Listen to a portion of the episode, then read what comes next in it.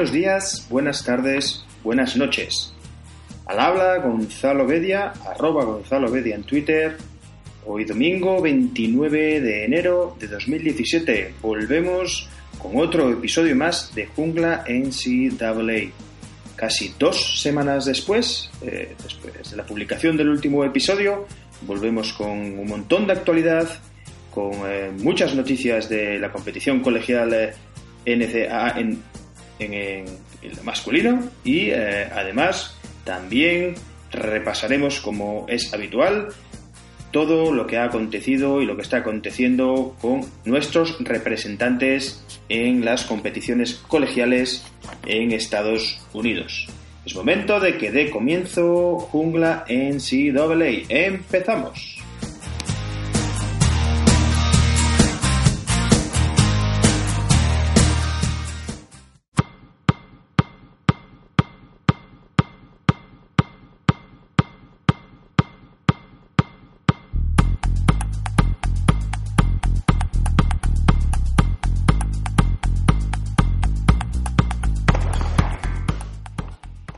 Pues hoy comienzo el episodio feliz por eh, dos eh, cosas.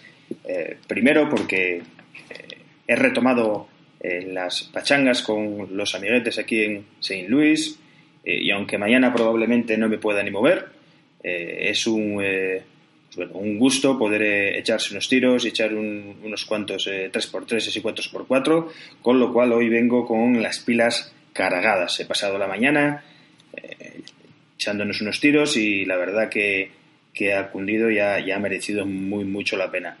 Eh, aunque la edad eh, se nota. Y la otra cosa por la que soy feliz y estoy feliz hoy domingo es porque, aunque a lo mejor al oyente no le parezca muy relevante, hoy he comido fabada un año después.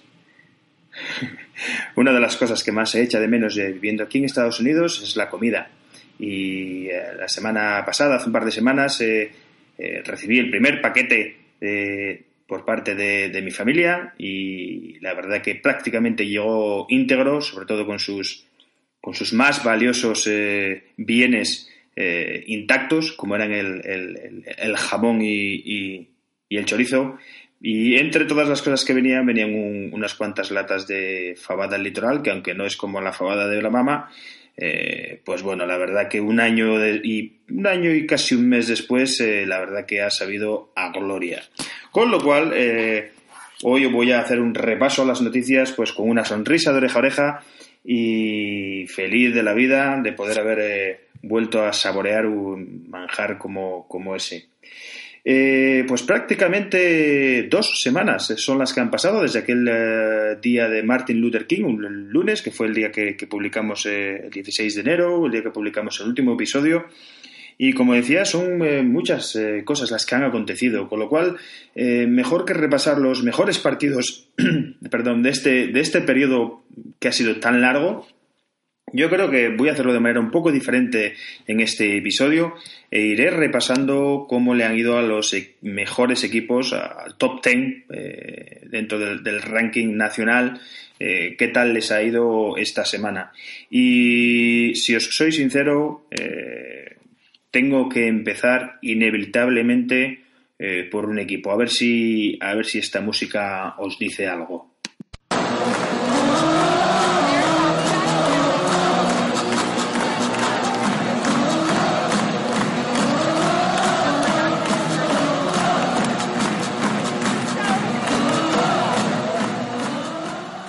Esa pista que os he dado es el Zombie Nation, uno de los clásicos en las gradas del de baloncesto universitario, pero hay un sitio donde suena más alto que en ningún lado. Eh, es una pista que os estoy dando para ver si adivináis de qué equipo voy a empezar hablando. Os doy otra pista. John Stockton. Os vais acercando. Ya sabéis de quién voy a hablar, ¿verdad? Y la última, Adam Morrison. Sí, acertáis. Gonzaga Bulldogs, el equipo que mañana lunes diría que con absolutamente total seguridad, si no sería injusto totalmente, se eh, alzará en el puesto 1 del ranking nacional. Es el único equipo de toda la competición colegial que sigue invicto. 22 victorias, 0 derrotas. Además, eh, ya inmersos en los partidos de, conferencia, donde lidera la West Coast Conference con 10 victorias y 0 derrotas, eh, todavía es mucho más difícil que pueda perder algún encuentro. Su máximo perseguidor, el otro equipo eh, que siempre son los que se juegan los puestos altos en, la conferencia, es St. Mary's. Eh, ya han jugado, ya ha ganado Gonzaga claramente además, aunque todavía hay que decir que tienen que jugar el partido, el siguiente partido, allí en California, con lo cual será el partido pues probablemente eh, más igualado que tengan los Zags de aquí al final de temporada regular. Y sí, la verdad que siguen arrasando. Estos días atrás han eh, ganado a Pepperdine por prácticamente 50 puntos, han ganado a San Diego por otros treinta y tantos, han ganado a Portland por partida doble, una por 20 eh, puntos y la otra por 21, 19 y 21 exactamente, con lo cual, insisto, Gonzaga está arrasando. Y como el caso de Vilanova, que no ha tenido buena semana o buenos días, eh, perdiendo un par de partidos, lógicamente perderá eh, el número uno y los de Mark Few se alzarán en el número uno del top 25 nacional. Estos Bulldogs que eh, están liderados por un base de primerísimo nivel, base que fue transfer de Washington Huskies, donde jugó las dos primeras temporadas, fue un eh, super recruit de Lorenzo Romar, eh, uno de los, eh, pues bueno, una de las características de este entrenador en Washington, de hacerse con, con grandes recruits, pero luego, como estamos viendo igualmente esta temporada, a nivel colectivo, no llegar muy lejos. Nigel Williams Goss tras el año en blanco durante la 2015-2016. Eh, esta es la primera temporada en firme que juega con los Tags y está liderando a los de Spokane.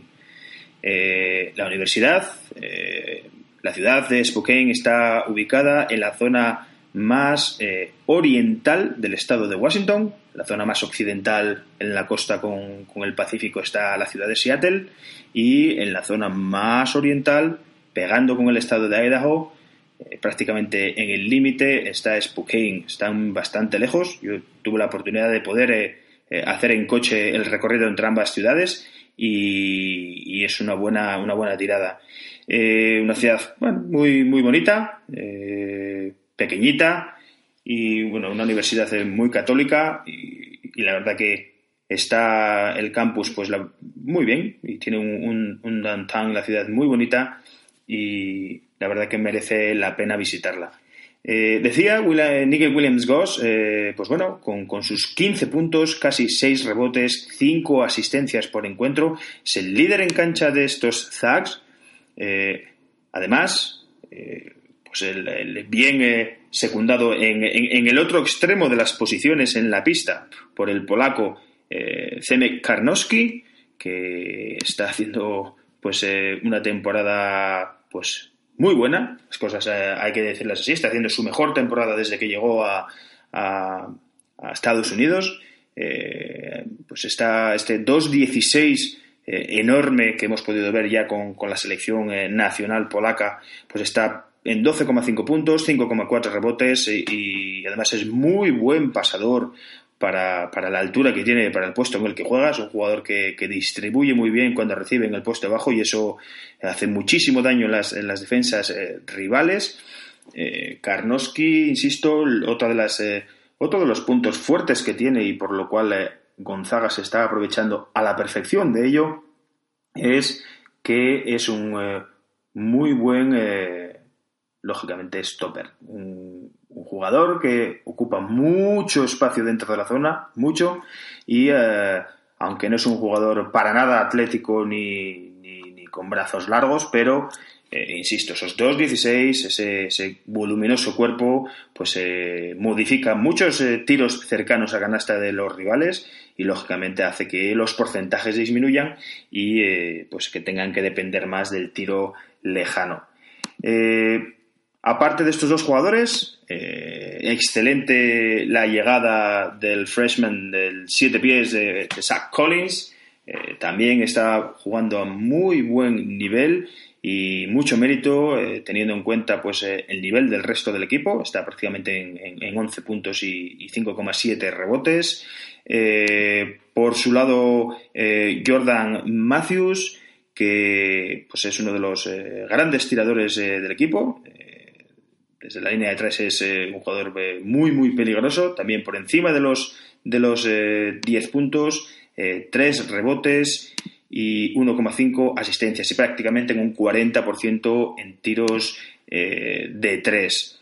Eh, Jonathan Williams también casi en 10 puntos, es un jugador que juega eh, pues bueno, cerquita del aro, un 2,05, también ayuda mucho en el rebote con 5,5 rebotes y hace de Gonzaga, pues lógicamente, pues un equipo mm, pues, eh, muy complicado porque además eh, tiene mucho fondo de armario. Seguimos hablando de jugadores importantes. Josh Perkins, eh, este escolta, nueve puntos, también muy buen tirador, casi por encima, por, encima del 43% en, triples, también muy peligroso desde, desde la línea de tres y, luego pues también con, con, bastante participación ¿por qué no decirlo? Eh, Silas Melson, eh, por encima de los 8 puntos, 2,5 rebotes, 1,7 asistencias, cumple su tercer año en Gonzaga y eh, también otro de los debutantes esta temporada, el francés, Killian Tilly, hermano de Kim Tilly, jugador que, tiene que sonar si, seguimos la,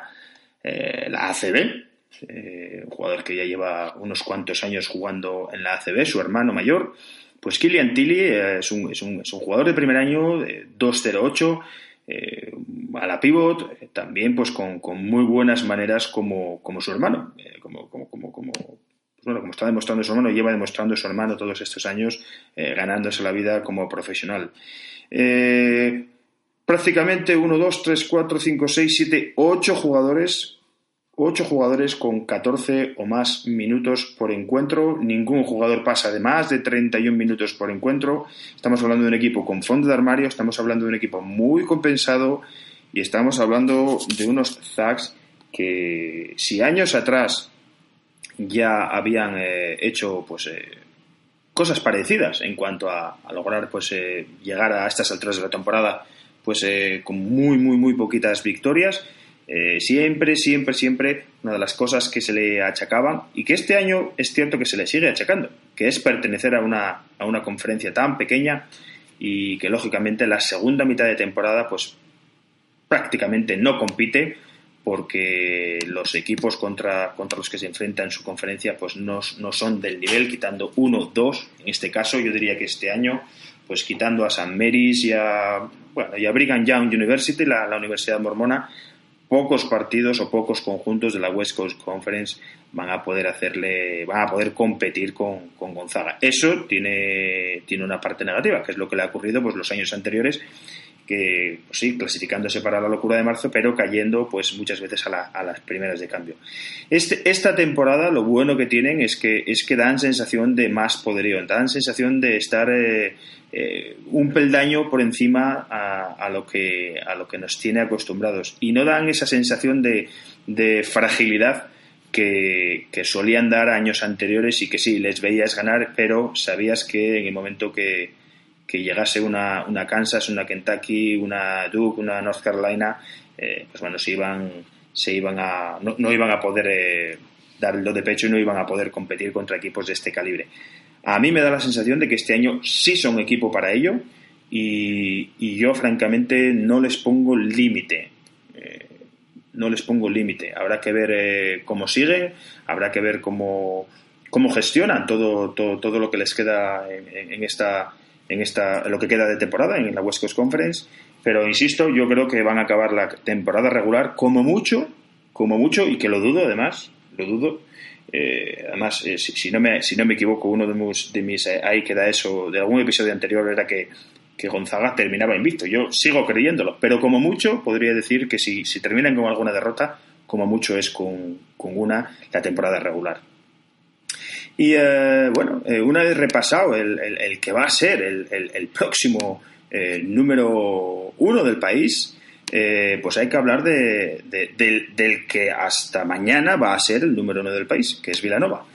Eh, bueno, me, hace, me hacía gracia esta, esta, estos días leyendo, a, más bien escuchando varios podcasts eh, de aquí, de, americanos, de la CBS, de la, de la ESPN.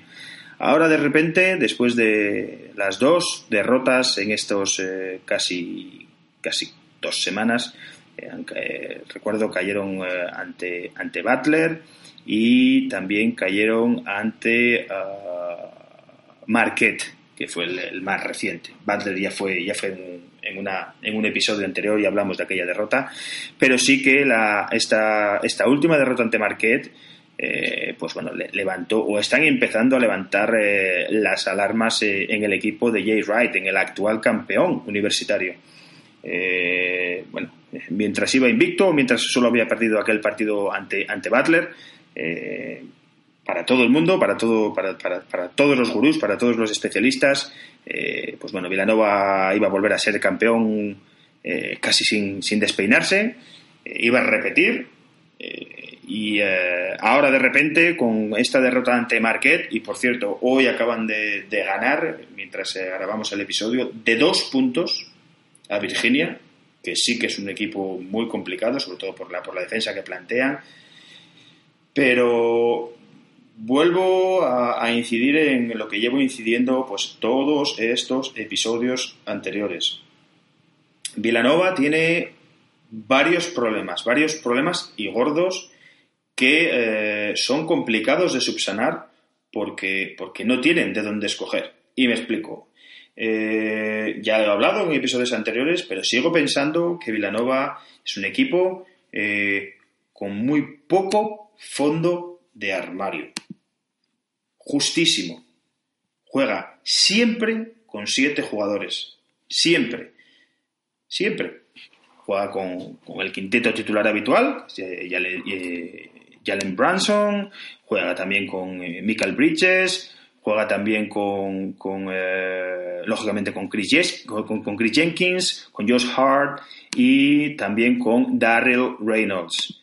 Y luego, desde el banquillo, eh, secundados por, por un lado, por Eric Pascal, que es un jugador de segundo año, pues bueno, que, que, ayuda, interesante, y por Dante Di Vincenzo, que es un escolta, pues sí, es blanco, es muy, muy atlético y bueno, nos ha dejado alguna, alguna jugada pues eh, para, para, el top 10 de, de, Sports Center de la ESPN, pero, pero no hay más.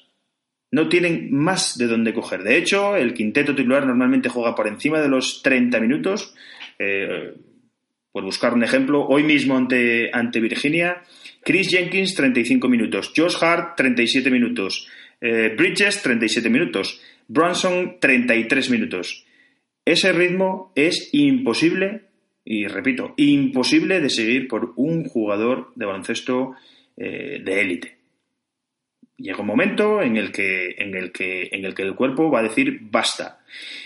Y si el cuerpo no dice basta, va a llegar un día, un partido en el que haya problemas de faltas, como los han tenido, como les pasó el día de Marquette con Josh Hart. Y cuando tienes que depender de jugadores como Pascal o de Vincenzo, pues eh, pasa lo que pasa. Calidad la tiene a raudales. El quinteto titular de los mejores de la liga. Pero yo lo que sigo diciendo y repitiendo, y no me cansaré de hacerlo, es que fondo de armario no tienen.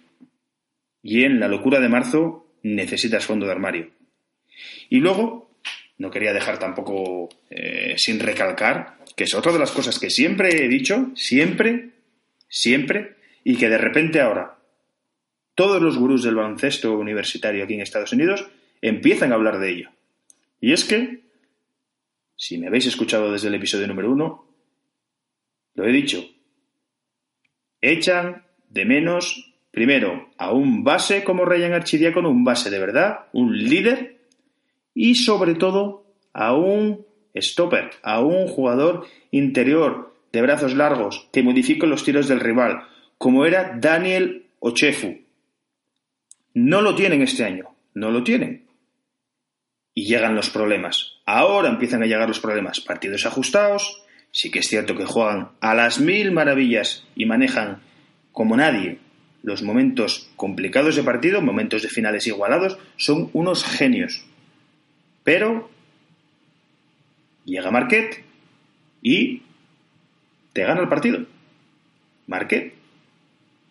Un equipo como, como, como Marquet que eh, pues eh, estaba haciendo una temporada, pues bueno, eh, bien, pero en la Big East, donde se suponía que Villanova iba a arrasar y que luego estaban Butler y Creighton, y Xavier, Marquet empezaba a aparecer por ahí pero, pero de hecho ahora está en cinco victorias, cuatro derrotas y de hecho ha perdido el partido posterior. Eh, Marquette ha perdido ante, eh, si no me equivoco, ha perdido después de ganar a Villanova, ha perdido contra Providence y en casa. Con lo cual no es una derrota eh, justificable para Villanova, no lo es. No lo es. Y sí que es cierto que Marquette eh, venía de ganar a, Creighton también. Pero bueno, a Creighton, hay que decirlo, sin Maurice Watson. Mm, algo falla en el equipo de Jay Wright. Y lo que falla, yo estoy 100% seguro que es lo que estamos hablando. Poco fondo de armario y necesidad de un líder en la cancha, pero un líder en cuanto a dirección, no como lo que hace Josh Hart, que Josh Hart es un fenómeno, un claro aspirante a ser el jugador del año, pero solo Josh Hart eh, lo, veo, lo veo muy complicado. Muy complicado. Ojalá me equivoque, pero sigo insistiendo que Vilanova, para mí, y recuerdo otro de mis, ahí queda eso, no va a jugar la Final Four. No va a jugar la Final Four. Seguimos repasando, pues pasamos al que hasta ahora es el número 2 del ranking. Eh, Kansas Jayhawks, que vienen ayer de hacer un partido impresionante, sobre todo una segunda mitad impresionante, en uno de los duelos del fin de semana, uno de los partidos más esperados en ese, en ese duelo entre, entre la Big 12 y, la Southeastern Conference que se está, que se está eh, jugando durante estos días. Eh, pues eh, Kansas eh, pues viajaba a Lexington para enfrentarse al equipo de Calipari y eh, pues con, un factor eh, negativo que era que, venía de, perder ante, ante West Virginia pero además de ser arrasado por, por West Virginia. Se comieron absolutamente la presión a toda cancha propuesta por Bob Huggins y allí cayeron por 85-69 y, y, hicieron lo más difícil que se puede hacer, que es salir de un partido eh, donde, donde les pasaron por encima, donde los Mountaineers fueron muy superiores a los Jayhawks, y ir a jugar a una cancha tan complicada como la de, la de Kentucky, en Lexington, y eh, insisto, en una segunda mitad sensacional, eh, que ganaron el, parcial por 52 a 41, acabaron llevándose el partido por 79 a 73. Esta victoria, eh, que es eh, pues la, victoria número 19 para, el equipo de Bill Self, yo creo que les puede, les puede, puede compensar en cierto modo la derrota ante, ante West Virginia. Y también creo que puede compensar en cierto modo que gracias a esa victoria, pues puedan mantenerse en el número 2 del ranking eh, mañana cuando, cuando lo actualicen. Eh, luego aparecía Gonzaga, del que ya hemos hablado y que hemos dicho que lo, más normal es que pase a, ser el número 1. Y eh, en el número 4 aparece Kentucky. Una Kentucky, pues que viene de, de dos derrotas, pues igual, ¿no? como, como pasaba con Villanova, eh, de repente Kentucky era, era pues bueno, otro claro aspirante a, ganar el, título colegial y, de repente dos derrotas seguidas y ya pues se empiezan a escuchar pues, eh, pues bueno, de todo, se empieza a escuchar eh, que ya no son ni, aspirantes a entrar en, Final Four. bueno, yo no me gusta ser radical y me gusta hacer la lectura siempre pues de, manera global.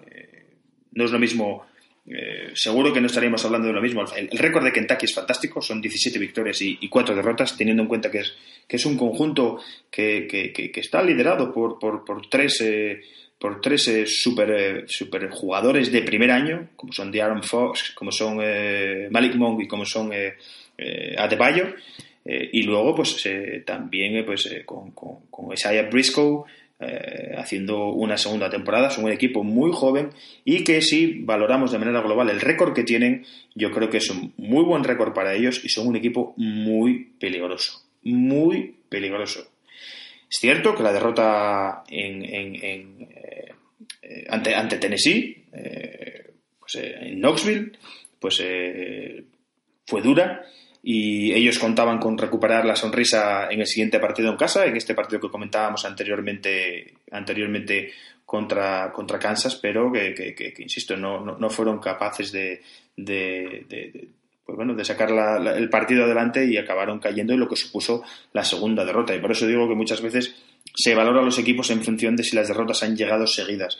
Y por eso a mí no me gusta hacer ese tipo de lecturas. Yo creo que si hablamos de un equipo con un récord de 17 cuatro y encima pues eh, quizás el único lunar que pueda tener eh, Kentucky eh, porque al final las cuatro derrotas que ha, cosechado son contra UCLA, Louisville, Kansas y el que digo que puede ser el único lunar, que es Tennessee. Pero yo creo que es justificable pues teniendo en cuenta la, juventud de, este, de este cuadro de, de, de Calipari y que sin duda alguna, sin absolutamente ninguna duda, donde tienen que, apretar y donde tienen que mejorar es en, es en defensa. Eh, prácticamente lo mismo que, le está pasando a, UCLA. Son eh, equipos pues con un potencial eh, ofensivo espectacular, pero que atrás tienen que trabajar eh, mucho más porque no están al nivel de, los grandes. No están al nivel de Louisville, no están al nivel de Virginia, no están al nivel de, West Virginia, de, las mejores defensas del país, de South Carolina. Y, eso, lógicamente, pues bueno, se, acaba notando y acaba, acaba pagándose con, derrotas. Eh, poco más puedo decir de, Kentucky. Yo creo que, no se lo tendría tampoco muy en cuenta, aunque sí que es cierto que, que van esas dos derrotas consecutivas van a, van a penalizar en, el ranking y a cambio pues eh, va a ser el que se va a aprovechar de ello sin duda es, eh, es Baylor. Eh, Baylor que, cosecha ya sus cinco, cinco victorias consecutivas desde aquella, desde aquella su única derrota ante, también West Virginia que es el, el Mata Gigantes pues ganó a, Kansas State, ganó a Texas, ganó a Texas Christian, ganó a Texas State y en, el día de ayer ganaron un partido durísimo, durísimo, durísimo y complicadísimo ante la All Miss de Sebas Said, que hizo un partidazo tremendo. Sobre todo en la primera mitad se comió literalmente a Jonathan Motley, a la estrella de, de, Baylor, y en la segunda mitad eh, sí que Motley bueno, pues tuvo, más, eh, tuvo más presencia, pero de no ser por el belga eh, Manu Lecomte, eh, Baylor cosecha su segunda derrota en Oxford ante, ante los Rebels de, Sebas Said. sigo sin acabar de ver a Baylor como un posible contendiente a, a ganar el título. Y sí que es cierto que tiene esos dos factores que suelo caracterizar o como, como, como, algo absolutamente necesario para poder llegar a una Final Four, que es un muy buen juego interior y un muy buen base. Hablamos de Manu Conté y hablamos también de, de pues por su parte, de, del que comentaba ahora mismo de Jonathan Motley, con, con, esa pedazo de envergadura que tiene, que está en 16 puntos y prácticamente 10 rebotes, pero también eh, el papel en, el juego interior que, está teniendo el, australiano eh, Joe Luala Quill, que es un, transfer que llega desde, desde Junior College, con lo cual es su tercer año colegial y está haciendo una temporada fantástica. Y además, eh, pues como decía, es uno de esos jugadores que afecta y modifica muchísimo pues, eh, los ataques rivales. Siguiente equipo que aparece en el ranking es otro equipo que va a ser eh, pues otro, el, otro equipo más castigado eh, mañana en, la nueva edición del ranking. Sabéis que, el ranking se actualiza pues eh, todos los lunes, con lo cual probablemente cuando estéis escuchando, cuando me estéis escuchando, pues ya habrá ya habrá una nueva lista de, de mejores 25, pero pero bueno, parece que, los Seminoles, Florida State, eh, después de, esa racha maravillosa ganando, ganando a, Virginia, ganando a Duke, ganando a, Notre Dame, ganando a Louisville, eh, parece que, el cansancio empieza a aflorar y, los, de, pues los, de, Coach Hamilton eh, han perdido dos partidos consecutivos. uno bueno, siendo barridos de la cancha literalmente por, por Georgia Tech, que es uno de los grandes sorpresas esta temporada, una de las, de las grandes sensaciones. Eh, recordemos que, Georgia Tech los últimos años era uno de los equipos que siempre ocupaba las dos últimas plazas en la Atlantic Coast Conference. Eh, este año llega Josh Pastner y de repente y cuando además la Atlantic Coast Conference es todavía más complicada con llegada de, conjuntos como, como, Louisville, eh, pues de repente, o, Pittsburgh, de repente aparece, aparece Georgia Tech y se planta con un 5 victorias, 4 derrotas en la Atlantic Coast Conference, entre ellas, pues eh, esta de absoluta calidad ante, ante, ante, ante, ante Florida State. Eh, que como decíamos eh, está en el número 6 del país, con lo cual. Y posteriormente, pues bueno, eh, una cancha siempre complicada, que, todos sabemos que aunque, aunque no esté en su mejor momento, aunque no estén jugando bien, pues la Syracuse de Jim Boheim siempre es peligrosa, siempre es peligrosa, siempre. Y Florida State pues mordió el polvo también en el Carrier Dome y, cayó por 82 a 72. Con lo cual digo que esas dos derrotas consecutivas probablemente le lleven a, pues si ahora mismo está en el 6, pues a estar más cerca del 10 que, otra cosa. Pasamos a otro de los equipos que tiene que estar en el top 4. A día de hoy yo diría, eh, pero sin, ninguna duda además, que eh, Arizona Wildcats es uno de los cuatro mejores equipos del país. Hagamos un poco de memoria. Arizona en pretemporada, pues eh, era un, equipo pues que aspiraba a, meterse en, eh, en, Final Four, según todos los, entendidos, según todos los, eh, los era uno de los claros aspirantes a meterse en, en Final Four. llegó el comienzo de temporada, tres bajas, sus tres mejores jugadores. Uno porque decidió dar el salto a profesionales sin debutar, otro porque no estaban las cosas muy claras, pero problemas de elegibilidad, problemas con la NCA, eh, que por cierto ese es Alonso Trier, que ya lleva, ya lleva dos partidos, por fin ha podido debutar con, con, con los Wildcats. Sin él estaban haciendo una temporada sensacional, pues imaginaros ahora con, con Alonso Trier. Y luego además, pues también llegó la lesión de Ray Smith, eh, jugador pues que, con la mala suerte de volver a romperse el, ligamento cruzado sin, llegar a debutar y, que, le obligó pues a, tener que dejar el, baloncesto, la, práctica del baloncesto. Y sin embargo, Arizona, a pesar de, tener un comienzo, pues bueno, con, con un comienzo de temporada, pues pues eh, diciendo, oye, que, que, que, que no, que, no penséis que, no somos un buen equipo. Empezaron ganando a, Michigan State la temporada y sí que es cierto que por el medio cosecharon un par de derrotas ante Butler y, Gonzaga, pero 12, 13, 14, 15, 15 victorias consecutivas llevan los de Son Miller. Espectacular. Simple y llanamente espectacular es impresionante. Van invictos en la Pac-12. Acaban de ganar ahora mismo a Washington, a los Washington Huskies de Markel Fultz. Estaban jugando mientras eh, grabamos el episodio. Acaba, iba el partido igualado antes de empezar a grabar. eh, estaba la cosa muy muy igualada y finalmente han ganado por, por 11 puntos y con lo cual 11 no, 9 victorias, 0 derrotas para un global de 20 victorias y 2 derrotas.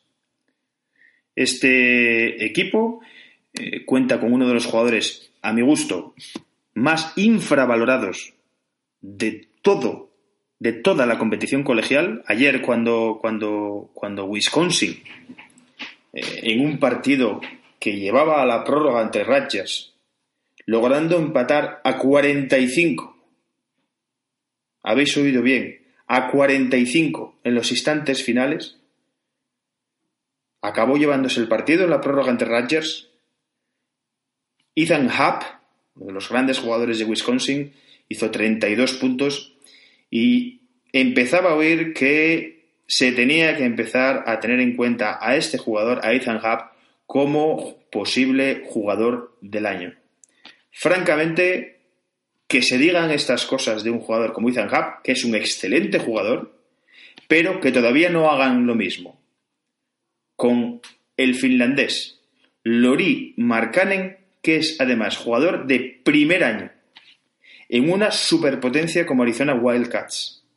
Lidera a los de Taxon en anotación, 17 puntos por partido. Lidera a los Wildcats en rebotes por encuentro, 7,7 rebotes por encuentro.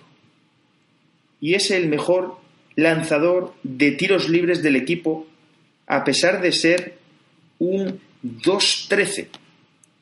Un 2-13. Os animo de verdad, si podéis, ver algún partido de Arizona, porque es una absoluta delicia ver a este pedazo de jugador. Por favor, aspirante a jugador del año ya. Lori Markkanen. Con él, pues ahora con la, con la llegada al equipo, con la, con, la, con la vía libre, con la luz verde para que Alonso Trier pueda jugar, que es un, super clase y que, y que por, eh, tras estos dos partidos la verdad que no, no ha tenido problema de, adaptación, de ritmo de juego, está prácticamente ya en, 14, en 15 puntos, 5 rebotes, casi 6 asistencias y eh, pues el buen papel que está teniendo también otro jugador interior como, como el serbio Dusan Ristic, el, el, center de, de, de, siete pies, también que pasase por el, por el mismo prep school que por el que pasase eh, Sebas Said, la Sunrise Christian Academy. Eh, también está haciendo pues su mejor temporada desde que se, desde que juega en, Arizona.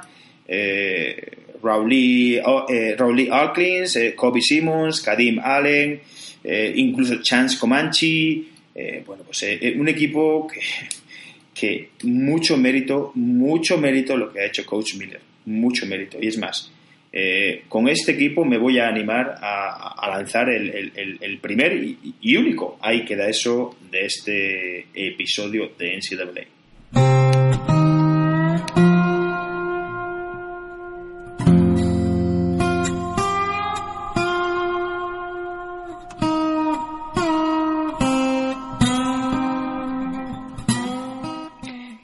entrenador del año esta temporada saldrá de entre estos tres coaches que voy a decir. Estábamos hablando de Arizona, de su magnífica temporada, y uno de ellos es Son Miller, coach Miller, que está sacando petróleo de un equipo que estaba defenestrado, por el que nadie daba un duro después de esas tres pérdidas clave.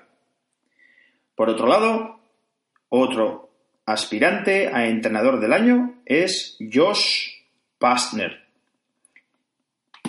También cogiendo un eh, muerto, un equipo que nadie quería, un equipo en horas muy bajas como Georgia Tech, dejando Memphis, llegando a Atlanta y haciendo lo que está haciendo con estos Yellow Jackets. Magnífico el cambio de dirección que han tomado los, eh, los Yellow Jackets, las sensaciones que dan viéndolos jugar. Eh, sin duda, para mí es uno, uno, uno de, los, de, los, de, los, grandes protagonistas esta temporada y creo que debería de ser, al menos, entre los claros aspirantes a ser elegido entrenador del año. Y el tercero, también de otro equipo del que hemos hablado, del único equipo que sigue invicto en la competición, Mark Few. Sobre todo como premio a todos esos años de trabajo que lleva en Gonzaga. Esta temporada puede ser su mejor temporada. Yo creo que tienen el mejor equipo de la última década o dos décadas incluso podría decir. Y creo que es la temporada donde las aspiraciones son lo más altas posibles. Josh Pastner, Sean Miller y Mark Few. Esos son los, para mí, los tres claros aspirantes a ser entrenador del año y de uno de esos tres nombres debería de salir el galardón. Y pasamos ya a hablar del siguiente equipo en el ranking. En el número 8 nos encontramos a UCLA.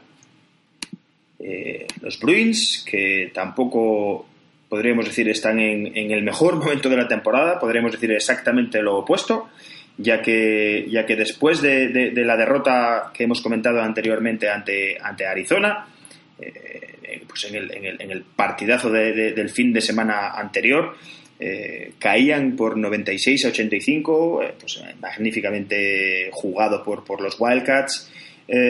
posteriormente volvían a caer ante pues, su máximo rival en la ciudad de Los Ángeles, Southern California, por 84 a 76. algún compañero por Twitter me preguntaba sobre la situación de, de UCLA, si era para, preocuparse. Yo creo que no, es más, yo creo que les eh, van a venir muy bien estas dos derrotas eh, para empezar a, plantearse seriamente que el gran problema que tiene este equipo es eh, atrás, es, a nivel defensivo, porque, porque, su máximo anotador, Base Alford, no, no, no, es un excelso defensor. TJ Leaf tiene mucha envergadura, pero no es tampoco un, defensor o bueno, o un intimidador, podríamos decir, por dentro. Eh, Lonzo Ball sí va a robar eh, algún balón adelantando esa línea de pase, pero no es tampoco un super defensor. Yo creo que el gran problema que tienen estos Bruins eh, es a, nivel, a nivel defensivo. Y de hecho, pues bueno, las, estadísticas avanzadas, que son algo que, se utilizan mucho aquí en Estados Unidos, sobre todo pues, la página kempom.com, eh, ahí eh, pues se, hacen los, se miden los, los, promedios ofensivos y los promedios defensivos, pues el, número de, de, puntos permitidos por cada 100 posesiones, el número de puntos anotados por cada 100 posesiones y eh, pues es de los mejores, si no el mejor, si mal no recuerdo, en, a nivel ofensivo, pero no aparece en ninguno de los vamos, en la parte alta a nivel defensivo. No es uno de los grandes equipos a nivel defensivo. Y eh, la historia es la historia y dice que, si no estás en lo más alto a nivel eh, defensivo, eh, de hecho, escuchaba también el otro día en uno de los podcasts que no hay ningún equipo, ningún equipo que haya llegado a una Final Four que no haya estado en el top 10 de promedio defensivo, de mejor promedio defensivo es decir, de número de puntos anotados por cada 100 posesiones del rival. Os animo a que le echéis un vistazo, tiene varias eh, clasificaciones que son, eh, que son gratuitas, la dejaré también aquí en el, en el apartado de en el iBox y, por cierto, y también en, iTunes voy a, voy a intentar colocar el, el, episodio, eh, vamos a intentar estrenarnos también en, iTunes. la página es kenpom.com, K-E-N pom.com. Y ahí, como digo, pues eh, tenéis eh, la clasificación, el ranking de los equipos en función de sus estadísticas. Eh, bueno, las estadísticas que, ha hecho pues este señor, que es Ken Pomeroy, y, que utilizan pues todos, absolutamente todas las universidades y todos los analistas. Ahí tenéis lo que ellos llaman el, adjusted, el, adjusted, Offensive Efficiency, que es lo que acabo de decir, que son los puntos anotados por cada 100 posesiones y eh, el Adjusted Defensive Efficiency, que son los puntos permitidos por cada 100 posesiones. Efectivamente, mira, repasando, aprovecho, aprovecho a mirarlo y, efectivamente UCLA es el mejor equipo a nivel ofensivo, pero a nivel defensivo tenemos que irnos pues si mal no recuerdo, hasta el puesto, pues mira, 5, 10, 20, 30, 40, 50, 60, 70, 80, 90, 110, 120, 125. Puesto 125 de 350.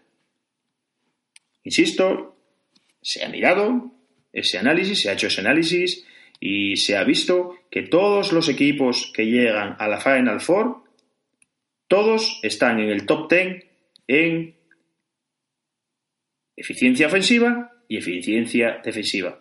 Y que la única vez, la única vez que ha llegado un equipo a una Final Four sin estar en el top 10 en ambos apartados, ah, sí que lo estaba, pero a nivel defensivo, no a nivel ofensivo, pero no estaba tan abajo. Y ese es el caso de Virginia Commonwealth. Era, a cambio, para compensar, era la mejor defensa del país.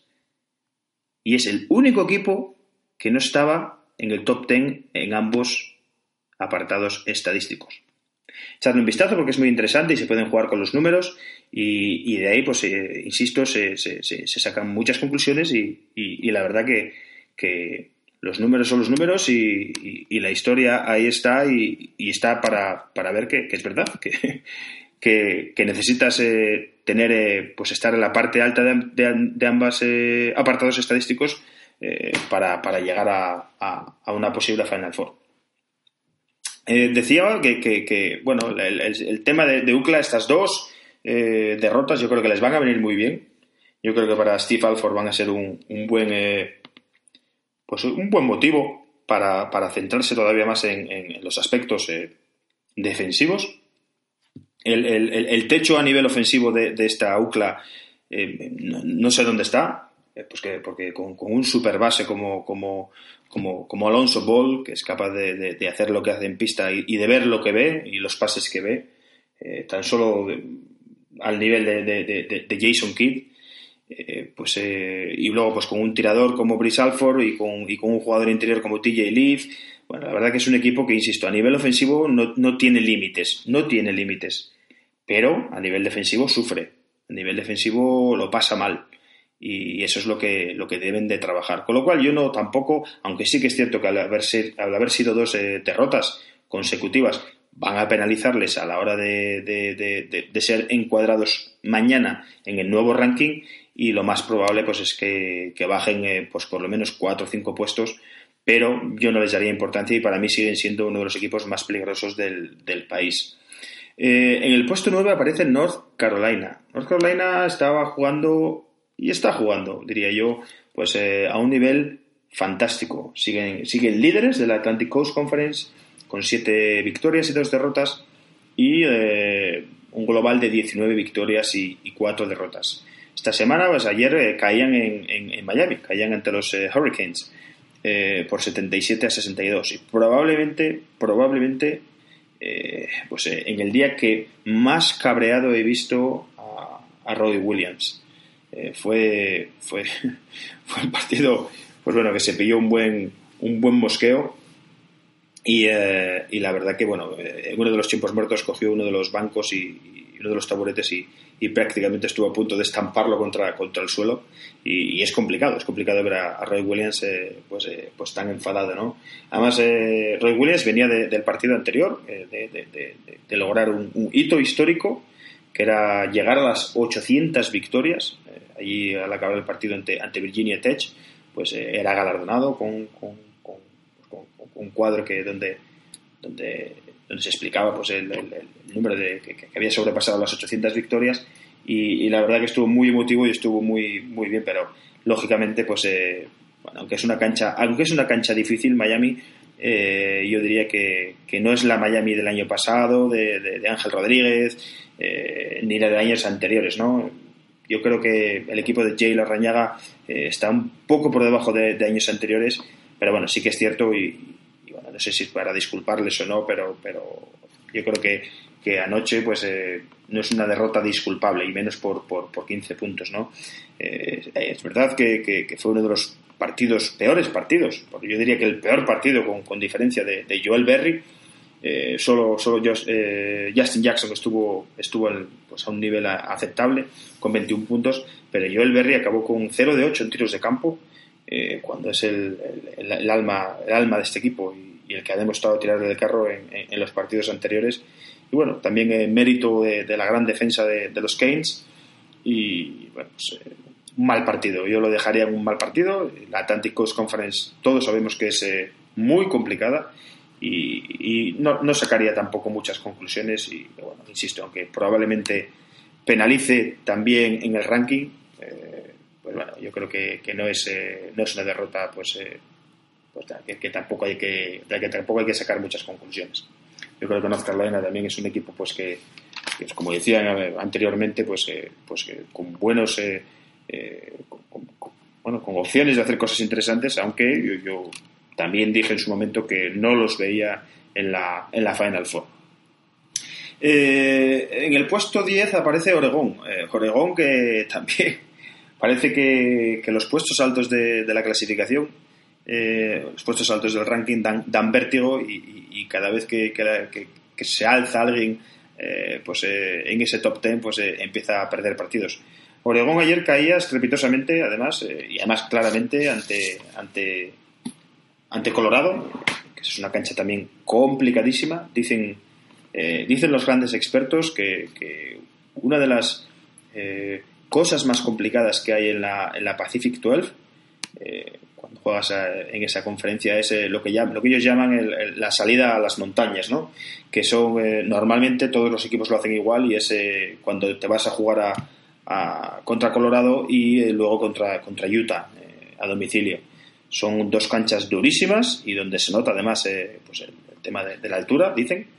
y bueno, pues eh, el primero de ellos hay que decir que, que, se lo han comido con patatas los DAX eh, después de, el ridículo y espantoso flopping de, de Dylan Brooks que, que, bueno que de vueltas por Twitter y fue y fue yo diría hasta hasta hasta trending topic en Twitter porque fue absolutamente ridículo, ridículo en el partido contra, contra Utah. Eh, y luego, pues, eh, y luego, pues en ese, ah, insisto ayer, pues cayendo por, por nueve puntos ante, ante Colorado. Eh, mal Brooks, mal, tan solo, tan solo el, el tirador Peyton Pritchard fue, además de primer año, fue de los más destacados pero no, no fueron capaces de, contener el, el, pues bueno, la garra de, estos Colorado que en casa pues eh, intentan sacar eh, todos los partidos, pero bueno, que, que, están ocupando la parte baja de la, de la Pac-12 y, y, solo llevan dos victorias en la Pac-12, con lo cual esa sí que es una derrota que, que debe penalizar a los DAX y, y que lógicamente pues, eh, pues en su... al perder puestos, pues bueno, los aprovecharán otros equipos como, como Louisville, como, como, como probablemente Virginia, eh, pues también eh, probablemente Wisconsin, pues equipos que probablemente acaben arañando esos, esos puestos hacia arriba que, van a perder otros, otros equipos, ¿no? Eh, si recordáis, el, anterior episodio comenzaba prácticamente dando, dando una mala noticia con, de una lesión, de una grave lesión, que, es la de, la, de, la de Maurice Watson, para mí el, el mejor base del país hasta el momento, o era hasta el momento, eh, porque, porque dábamos la noticia porque prácticamente mientras grabábamos se lesionaba. Eh, y a pesar de que las primeras eh, noticias al respecto decían que, el ligamento no estaba dañado, que era más algo de, menisco, y que bueno, nos alentaban, ¿no? Porque, porque era una pena para un jugador de, de, último año y sobre todo, pues que para un equipo que probablemente hubiese hecho algo muy bonito esta temporada, muy bonito, eh, pues bueno, la, temporada se va al traste, literal, eh, pues con, la confirmación de, la rotura del ligamento cruzado de Maurice Watson, lo que supone pues eh, perderse lo que resta de temporada, insisto, temporada senior, una pena que un jugador pues de estas características y con, lo que estaba consiguiendo pues tenga que terminar pues su colegial de, esta manera. Y, y lógicamente pues Creighton eh, lo paga en forma de, derrotas. Desde, desde, desde, que se lesionase, pues eh, han caído ante Marquette y, de manera seguida han caído ante, ante Georgetown. Tan solo han ganado a, posteriormente a, DePaul, pero bueno, una DePaul que es el, el farolillo rojo de la, de la Big East. Eh, yo, yo, francamente, tengo miedo, tengo miedo. A día de hoy van 19 victorias y, y 3 derrotas. Eh, no lo sé. Tengo, tengo miedo que se queden de aquí a final de temporada, se queden en, lo que llaman la burbuja eh, y, que, ni siquiera lleguen a jugar el, torneo de, la locura de marzo. me duele decirlo porque es uno de los equipos que más me gustaba ver jugar, porque era un, un estilo de juego pues eh, muy vistoso, eh, con mucho, muy rápido, mucho tiro, eh, muy agradable para, para el espectador y, además, pues lógicamente efectivo, porque, porque antes de la lesión de, de, Mo Watson, pues tan solo habían perdido un encuentro y contra, y contra Villanova, con lo cual, pues una, una pena para, para el equipo de, pues bueno, para el equipo de Omaha, y bueno, para Coach McDermott también, que, que, bueno, yo creo que probablemente no, no va a haber, va, a tardar muchos años si lo consigue en volver a, conseguir tener un, un, equipo como, como, este, ¿no? un conjunto como, como de, la calidad y sobre todo del atleticismo de, con el que contaba con el que contaba esta temporada y, que, insisto no el techo no, sabemos dónde estaba y, y, si me dicen que llegaba que hubiese llegado a la Final Four me, me, lo hubiese creído porque insisto es un equipo complicadísimo de jugar contra él y, parece mentira, parece mentira que, que, pueda un equipo depender tanto de, un jugador de, estas características, ¿no? Un jugador como, como Maurice Watson, que, pues que, no llegaba ni al 1,80, ¿no? Me parece mentira que, un jugador que, de, esa altura pueda, pueda tener tanto peso, tanto peso eh, en, un conjunto con tantas aspiraciones. Eh, pues bueno, Maurice Watson era, el máximo asistente de toda la competición cuando, cuando se rompió. Y bueno, una pena, insisto, para, para los eh, Blue Jays. Y pues bueno, tendrán que intentar reponerse de la mejor manera posible, pero yo lo veo, lo veo muy, muy complicado para ellos. Eh, bueno, un poco más abajo, yo creo que antes de, acabar el repaso, sí que quería tocar otra vez, volver al tema de, los Blue Devils, eh, porque bueno, han sido, han sido noticia otra vez, eh, después de, caer derrotados en, en, pues, casa, además, contra, contra North Carolina State, contra, contra los Wolfpack, eh, donde se pilló un cabreo monumental eh, desde casa Coach K. Recordemos que está recuperándose de, su operación de espalda.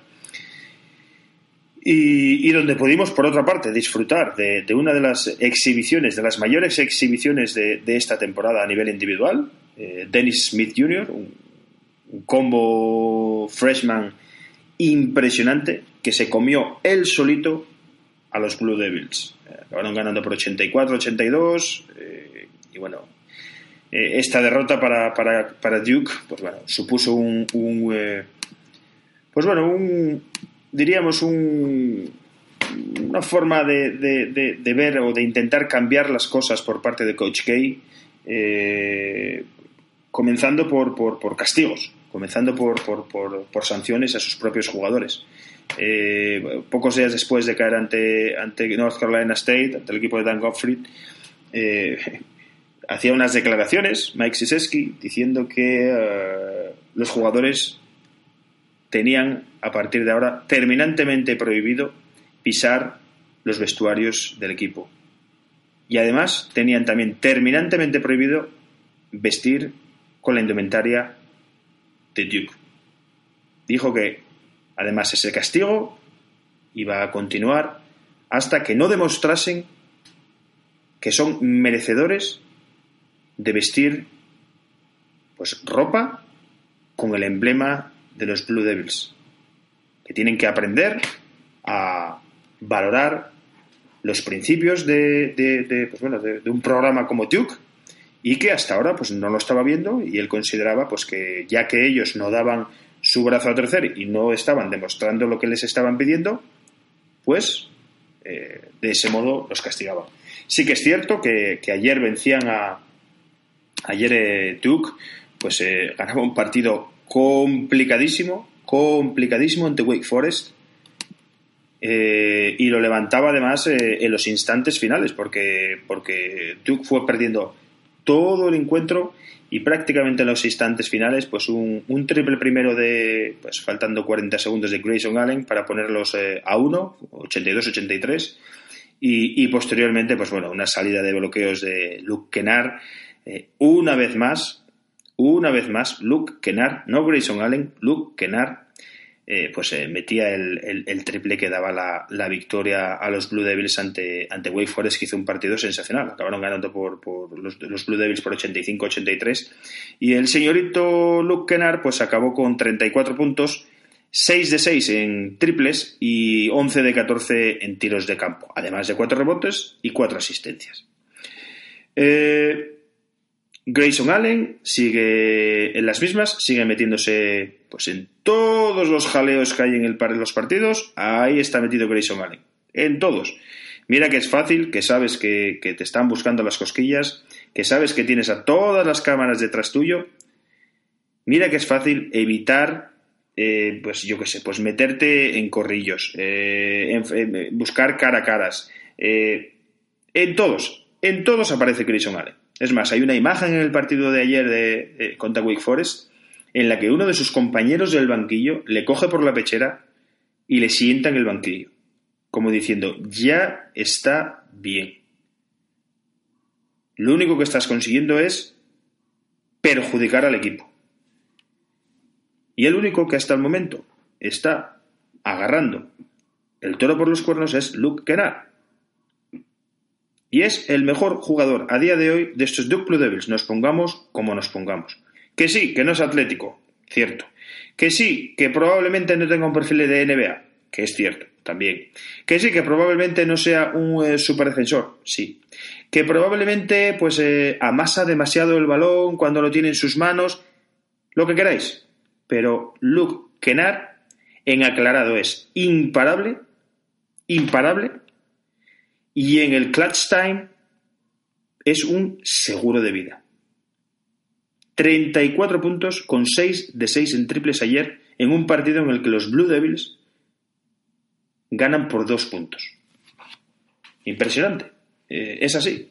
Y a día de hoy, nos pongamos como nos pongamos, por mucho que tengan super recruits como Jason Tatum, como, como, como Harry Giles, como eh, Marquis Bolden, Luke Kennard, no hay más.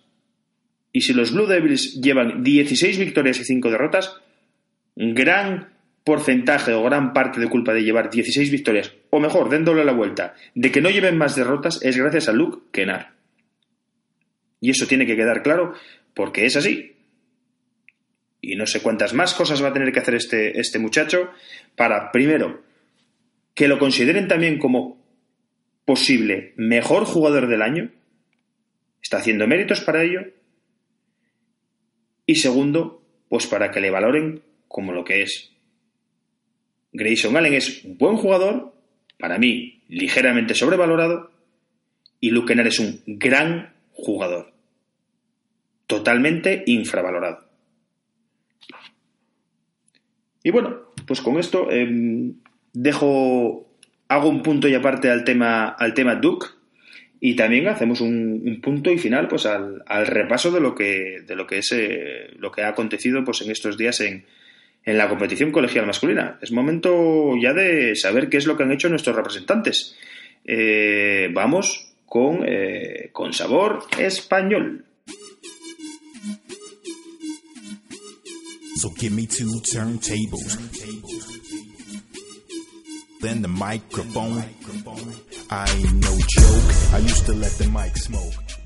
bueno, pues eh, es precisamente uno de, nuestros representantes el que, el que tiene la culpa de, que, de que, este eh, episodio número 8 de Jungla NCAA pues eh, sea dos semanas después, después en vez de una semana después como solía ser habitual. Sabéis, Jungla NCAA es un, un podcast semanal pero el fin de semana pasado no pudimos, eh, no pude hacer la grabación porque eh, me había desplazado a Columbia. Columbia, que es una ciudad universitaria aquí en el estado de Missouri, em, pues prácticamente ahora a una hora y 40 minutos, más o menos, sí, unos 160, 170 kilómetros, y donde se ubica la Universidad de Missouri Tigers.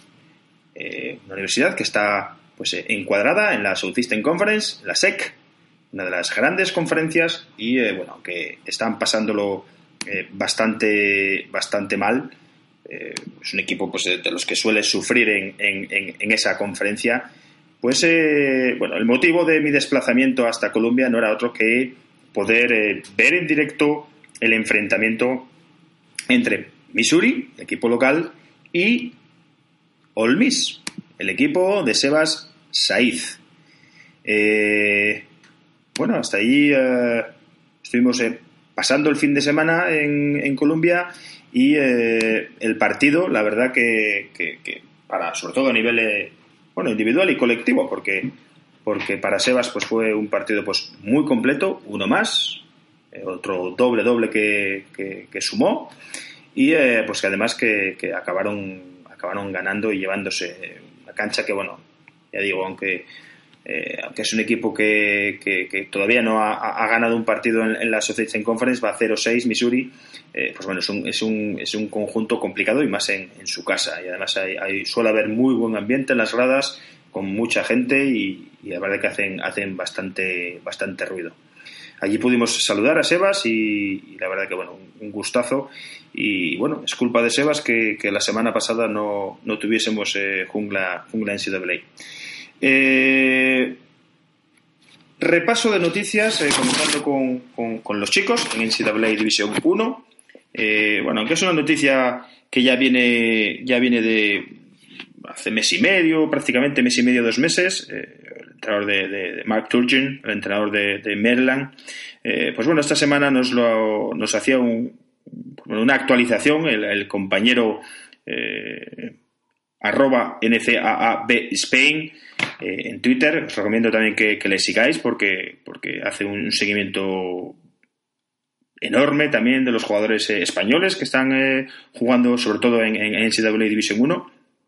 Y bueno, hablábamos, nos comentaba que, bueno, parece ser que Mark Turgeon, el, entrenador de Maryland, pues su idea respecto a Joshua Tmake eh, recordemos, el, jugador de Fuerteventura eh, todavía no ha debutado con, los Terrapins y, los Terrapins están haciendo muy buena temporada, muy buena temporada.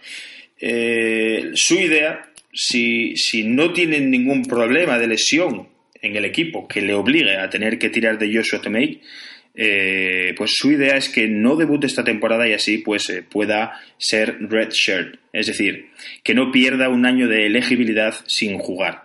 Eh, yo no sé hasta, hasta qué punto eh, eh, o, dónde está el límite para poder solicitar ser red shirt en cuanto a, temas de fechas, pero lo que está claro es que, es que Tomei, que jugador pues bueno, salido de la, de la Canares Basketball Academy, todavía no ha jugado con, los Terrapins y sería una opción fantástica para él si lograse que, pues bueno, que esta temporada le, le corriese como redshirt y poder ser freshman pues eh, la próxima campaña. Ya más maduro, más adaptado al país, eh, pues bueno, habiendo entrenado ya un año con, sus compañeros. Ver, veremos en qué queda la cosa y bueno, eh, gracias al, compañero, recuerdo, arroba NCAAB Spain, por, el, por esa actualización respecto al tema de, Joshua Tomei. También esta semana, después de, de ese partido que, que, que, que, bueno, que, pude eh, disfrutar en directo en, Colombia entre Missouri y, y, Ole Miss, eh, pues la Ole Miss de Sebas se enfrentaba a Texas A&M. Era el primer duelo español que se daba, que se daba esta temporada y de hecho tenemos que remontarnos a, a 2015 para poder eh, revivir otro enfrentamiento entre españoles. Allí en 2015 eh, fue el 4 de enero de 2015, Florida International, la Florida International de, Marco Porcher Jiménez, si no me equivoco, entrenada por aquella por, por, Richard Pitino, el que ahora es entrenador en, en, Minnesota e hijo de Rick Pitino, eh, pues se enfrentaba a la Florida Atlantic de Javier Lacunza. Eh, los dos jugadores eran bueno, formaban eh, españoles y se enfrentaban y ese era el último enfrentamiento entre españoles en NCAA División 1. Pues esta semana Sebas Saiz se enfrentaba con All Miss a Eric Vila, que juega en Texas A&M. Y bueno, la victoria se la llevaron precisamente pues los Aggies, fueron los que se llevaron al final el, partido y, bueno, yo creo que a modo, a nivel anecdótico, pues bueno, era interesante repasar, porque aunque bueno, sí que es cierto que Probablemente mediados de los 90 fue la época donde más eh, enfrentamientos entre jugadores españoles pudimos, eh, pudimos vivir. había varios jugadores en, en la Atlantic Coast Conference. Eh, pues la época de Ricardo, Ricardo Peral en Way Forest, Clemson, en Clemson y Keriturbe. luego llegó Rafa Vidaurreta también en Way Forest.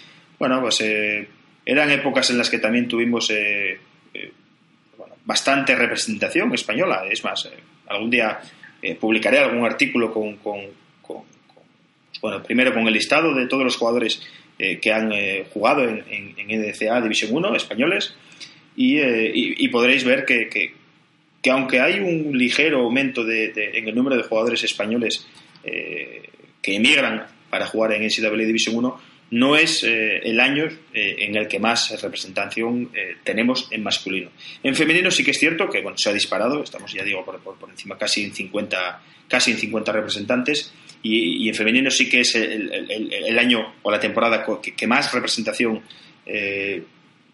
hemos tenido, pero en masculino no, no, no es así. En masculino ya digo que, ha habido temporadas eh, en los 90 en las que hemos tenido eh, más españoles que, los que tenemos ahora. Eh, y bueno, es momento de, repasar quién han sido, quiénes han sido los mejores jugadores españoles de, la semana. en NCAA División 1 en categoría masculina. Recordemos que aunque esta vez es más fácil porque hay eh, más tiempo para analizar, el requisito indispensable es haber jugado al menos dos partidos respecto al anterior periodo. Eh, con lo cual, eh, para, para, elegir a los jugadores, pues he analizado pues, los partidos disputados entre el 16 y el 28 de enero. hablar, decir que Jaume Sorolla sigue creciendo, me repito todos los programas, pero, pero es digno de mención. Jugador que empezó prácticamente pues eh, siendo eh, pues, eh, jugando muy poquito, ya ha tenido partidos como titular, además en una universidad pues que tiene muchísimas opciones, muchísimas, de, de, ser campeón de la Horizon League y, lógicamente, pues estar presente en una locura de marzo, lo cual sería algo pues espectacular para, para, para Jaume Sorolla, que es un, no olvidemos, un, debutante, un freshman, eh, y, que, y que pues estos, eh, estos, eh, estos, estos días o estas casi dos semanas, pues también ha tenido, ha tenido actuaciones bastante, bastante notables y, lógicamente, pues bueno, no, no, no lo suficientes para ser elegido entre los tres mejores, pero sí que yo creo que, que, que hay que destacarle y además porque a nivel colectivo su equipo Valparaíso pues eh, ya digo, estos, estos 13 días han ganado los tres encuentros que disputaron ante Wright State, ante Illinois Chicago y ante Wisconsin Green Bay. Y bueno, pues el, jugador eh, ha rondado los, los 8 puntos y, los 4,3 rebotes por encuentro. Eh, a seguir así, es un placer y, un gusto ver cómo, el trabajo al final tiene su, su, su, que fructifica. pero bueno, para, para Jungla NCA, el tercer mejor jugador de la semana eh, es Francis Alonso, eh, un clásico de, esta sección, eh, con, North Carolina Greensboro. ha jugado dos cuatro partidos, ha ganado dos, ha ganado a The Citadel y a Mercer, y ha perdido ante Furman y ante Buford. Y el malagueño, recordemos, cantera Unicaja de Málaga, ha promediado 13,5 puntos, 2,3 rebotes y 1,5 asistencias. El segundo mejor jugador de la semana para eh, Jungla NCAA es Jorge Bilbao.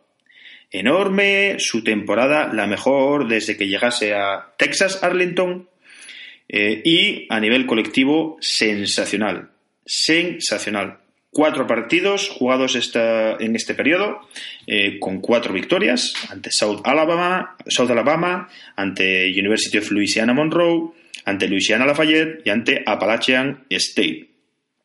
y el, permíteme el término Jorge, bruto de Jorge, ha promediado 11,8 puntos, 11,8 rebotes, vuelvo a repetir, 11,8 rebotes, es decir, ha promediado doble doble durante este periodo. Enorme Jorge, enorme y enorme University of Texas Arlington, con muchas posibilidades también de hacer algo bonito en la Sun Belt y de poder meterse si ganan el torneo de conferencia en esa locura de marzo. Sería una guinda al pastel de lo que está suponiendo la carrera deportiva de Jorge Bilbao en Estados Unidos, que recordemos es su último año. Y el mejor jugador de la semana para Jungla NCAA es Sebas Saiz. Cuatro partidos, dos victorias ante Tennessee y Missouri, como decíamos, ahí estábamos en la grada animando, y eh, dos derrotas ante Texas AM, la Universidad de Eric Villa, y el partido de ayer, un auténtico partidazo en el que a punto, a punto estuvieron de dar la sorpresa ante Baylor. Eh, Sebas eh, ha promediado 18,8 puntos, 18,8 puntos, 9,3 rebotes. Y si alguno no me seguís en Twitter, eh, os recuerdo, arroba Gonzalovedia, eh, lo digo por aquí, es el único jugador de la Southeastern Conference que promedia más de 15 puntos y más de 5 rebotes. Más de 15 puntos y más de 5 rebotes. Pero es que Sebas está por encima de 10 rebotes de promedio en general en lo que va de temporada. Lo cual es una auténtica bestialidad. Enorme la temporada de Sebas, enorme.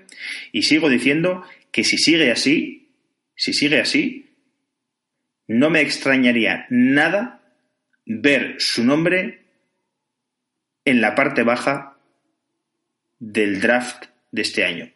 Es decir, que alguna franquicia de la NBA le elija en la segunda ronda del, de la lotería. Pasamos a hablar del de NCAA División 1 femenino. Eh, también eh, cargado de noticias porque eh, esta pasada semana le daban el premio a la mejor jugadora de la semana en la conferencia Southland cómo no, a Celia García Paunero. Ocurría lo mismo también, pero en la conferencia Metro Atlantic Athletic con Marina Lizarazu. Y Ari Puyol recibía un premio honorífico, no era elegida la mejor jugadora de la semana, pero sí un premio honorífico en la semana eh, por su buen quehacer eh, en la American eh, Athletic Conference. Hay que hablar también de malas noticias. por un lado, pues de lesiones. Eh, Ángela Coello se ha perdido su primer partido por, eh, pues bueno, ha tenido que pasar por quirófano en uno de los partidos anteriores, un golpe, pues eh, un golpe fortuito, pues eh, propinaba que se rompiese la nariz y la obligase, de hecho, bueno, jugó algún partido con máscara, con la nariz rota, pero ya este fin de semana ha tenido que pasar por quirófano y eh, pues bueno, está recuperándose de, su lesión. Desde aquí le, mandamos un saludo a Ángela, a la gallega, y, le deseamos que, que vuelva a las canchas lo, lo antes posible, que no me cabe ninguna duda que será muy pronto conociéndola a ella.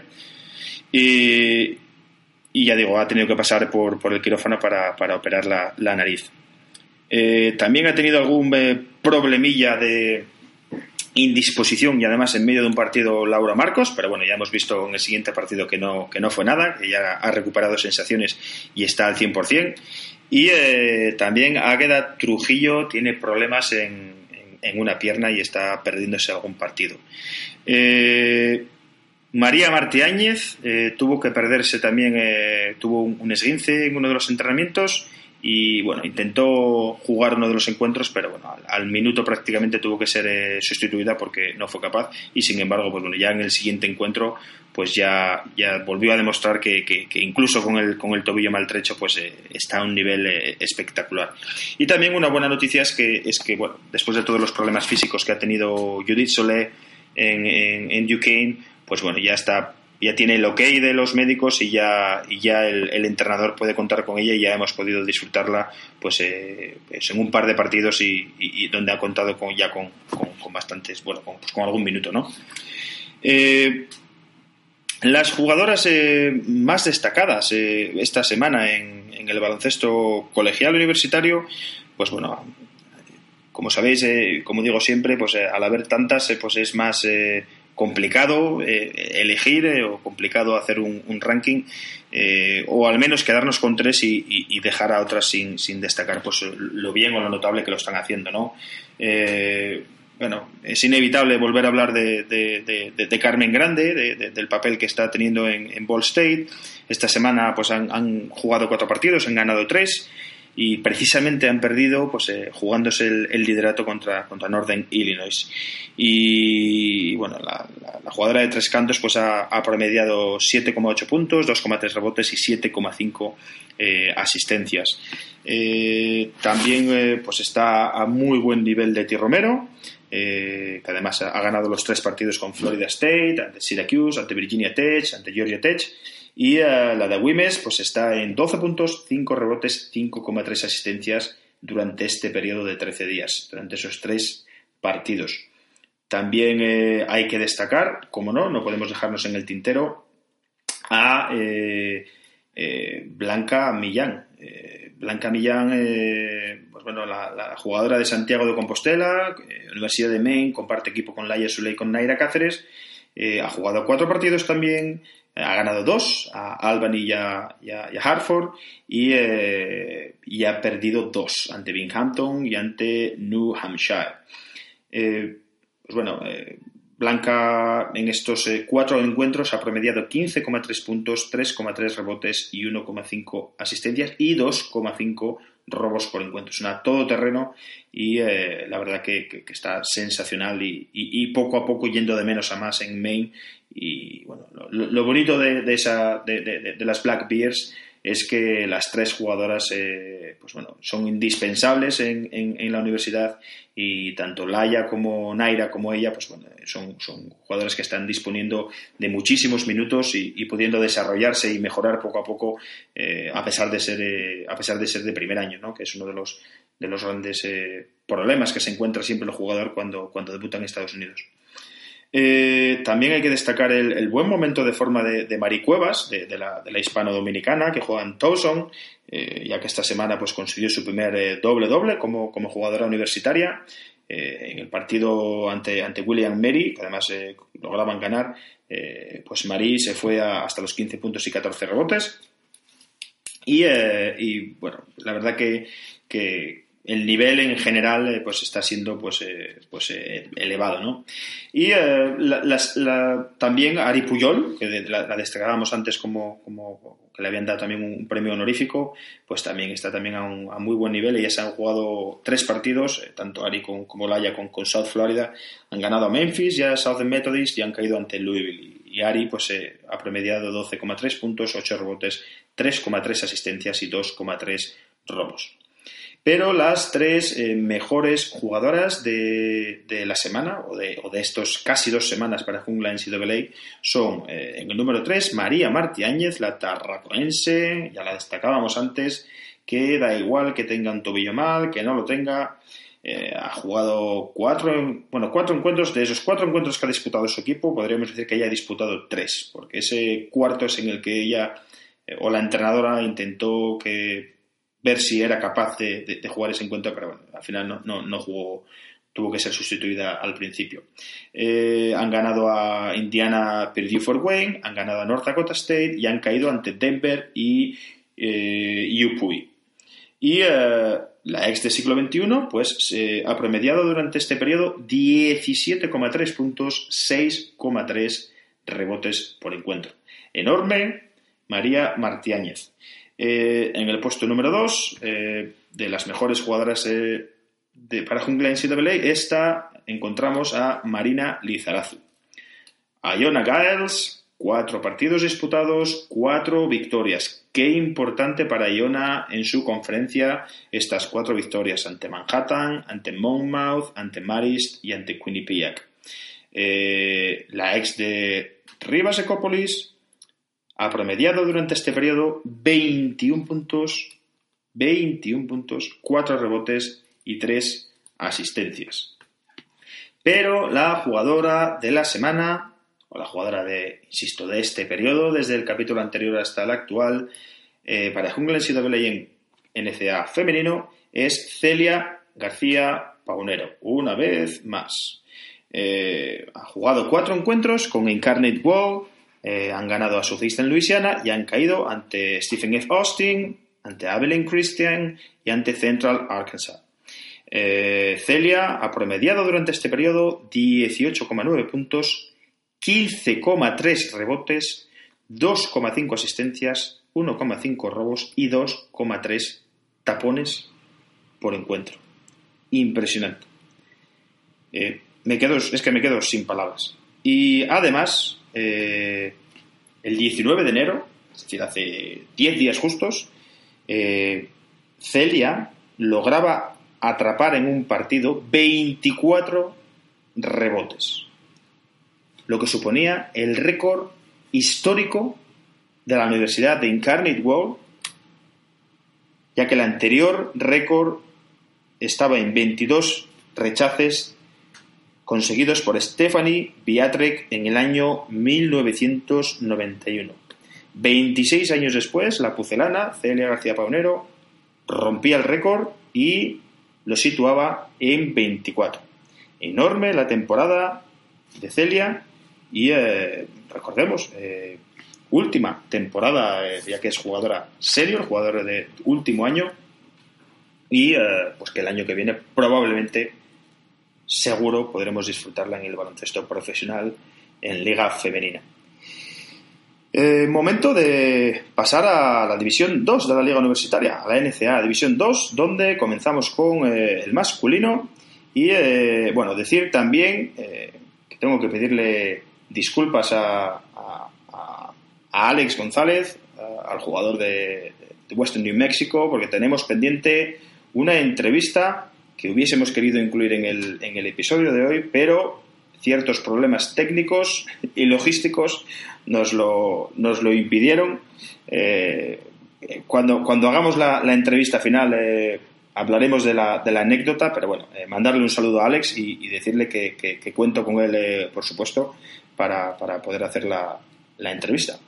decir que, bueno, hemos tenido buenas noticias en, en, la segunda división del baloncesto universitario entre los nuestros porque tras cuatro meses de lesión, Nacho Díez, hermano de, Dani Díez, el jugador de, exjugador del Madrid, exjugador de, de, San Sebastián, eh, pues eh, Nacho Díez juega en Bloomfield, pero, insisto, eh, estaba lesionado y tras, bueno, de hecho, yo creo que, ni él se esperaba volver a, jugar esta temporada y sin embargo, pues ha debutado esta semana, estos, estos días y, es una gran noticia saber que, que ha podido volver a las canchas y bueno, cuenta con, todo nuestro apoyo y nos alegramos además eh, por él porque además es pieza fundamental en, la Universidad de Plumfield.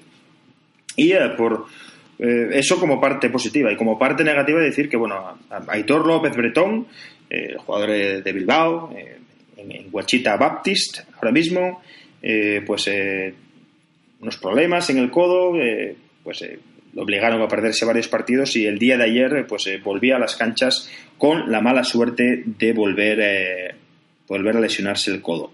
Eh, lo mismo, le deseamos una pronta recuperación y, lógicamente, pues bueno, que para poder verle lo antes posible en las canchas. También eh, Martífono ya, pues se ha ido a España a operarse, a operarse de, un hombro y, bueno, Martín la verdad que nos ha comentado que estará pues unos eh, cinco meses de, baja, jugador de Southeast en Oklahoma State y compañero de Ander Pérez en esta universidad, eh, pues bueno, ya da por cerrada la, temporada 2016-2017 y ahora pues tocará recuperarse de ese, de ese hombro. Eh, los mejores jugadores de, las, de este periodo para Jungla NCAA en NCA División 2, categoría masculina, en el número 3, aparece Enrique Cortés Zotes, el jugador de Metro State, que, eh, pues bueno, salido de, Málaga también, de la cantera del Unicaja, eh, escolta de 1.90, ha jugado eh, cuatro partidos esta semana con, la universidad ubicada en Denver, en Colorado, Metro State. ha ganado ha, ganado un encuentro y, ha perdido tres y, y el malagueño pues ha promediado 7,5 puntos, 4,5 rebotes y 3 asistencias por partido. En segundo puesto eh, aparece, pues bueno, también otro jugador eh, habitual eh, en esta sección, Nacho Rodríguez, el jugador balear de la Universidad de Salem, que aunque a nivel colectivo pues no está teniendo pues bueno muchas alegrías esta semana le ha tocado jugar tres partidos y han, caído en los tres ante, ante Alderson Broadus, Nayak y, y Cedarville eh, pues bueno, el Balear ha sido de los mejores de su equipo y, durante este periodo, durante estos tres encuentros, pues ha promediado 14,3 puntos, 3,3 rebotes y 1,3 asistencias y 1,3 robos. Con lo cual, eh, el jugador eh, está haciendo una buena temporada. Cuando pudimos hablar con él, nos comentaba pues que está siendo una temporada complicada, con, varios jugadores que, se fueron justo antes de empezar la temporada, lesiones, pues bueno, está siendo, está siendo complicado para ellos, pero bueno, aún así hay que decir que, el jugador balear pues está jugando a muy buen nivel. Y, eh, como no, el mejor jugador de la semana, una vez más, pues eh, es Jacobo Díaz Alejano, que, tanto él como, como, su universidad, como Indiana University eh, of Pennsylvania, pues bueno, esta semana han jugado cuatro encuentros, han ganado los cuatro, ya, ya suman en la conferencia 14 victorias y una derrota nada más. Eh, han ganado en este periodo a Gannon, a Seton Hill, a Clarion y a California University of Pennsylvania. Y el eh, ex jugador de estudiantes ha promediado doble-doble. 15,5 eh, puntos, 10,5 rebotes, 1,3 asistencias y 2,3 robos por partido. Y además, también durante este periodo, precisamente en el partido ante Seton Hill, el pasado 25 de enero, pues lograba anotar 27 eh, eh, puntos, lo que supone su, máxima anotación a nivel individual en, el baloncesto universitario. Eh, pasamos a hablar de las chicas, pasamos a hablar del baloncesto femenino, NCA División 2. decir que Elena de Alfredo ha sido galardonada como mejor jugadora de la semana en la Sunshine State Conference y eh, por su parte, Elena Orts eh, ha sido elegida por su universidad como la deportista de la semana. Ambas están a un nivel eh, altísimo. como dato negativo, decir que Marta Moix se está perdiendo algún partido con, con, Felician por unos problemas de tendinitis. Y bueno, hay que, hay que destacar, antes de hablar de las tres mejores jugadoras eh, para Jungla en CWA en este periodo eh, hay, que, hay que hablar de, una jugadora que, no va a estar en ese top 3, pero sí que hay que destacarla porque está creciendo de manera espectacular.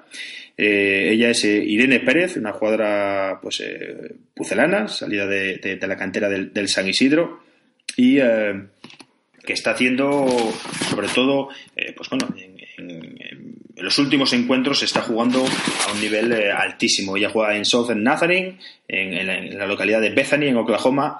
Y eh, bueno, Irene Pérez es una, jugadora de un, 80 y, 82 eh, y que cumple su primer año, con lo cual, pues bueno, más mérito aún porque, porque bueno, está teniendo minutos y está además jugando minutos de calidad.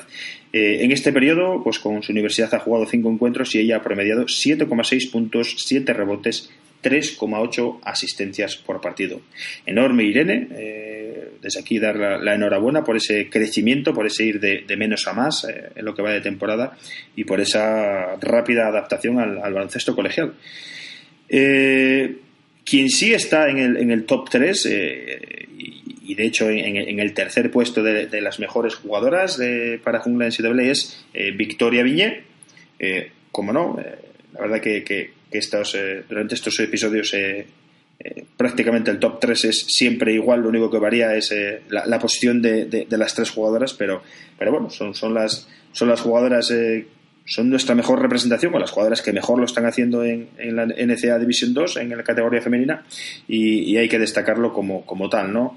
Eh, Vicky juega, ya lo sabéis, eh, cumple su último año en Ecker University, en Florida, eh, con lo cual el año que viene también será otra de las jugadoras que podremos ver en, en, pues, Liga Femenina. Seguro que tiene ya pues, un montón de, de equipos eh, siguiéndola.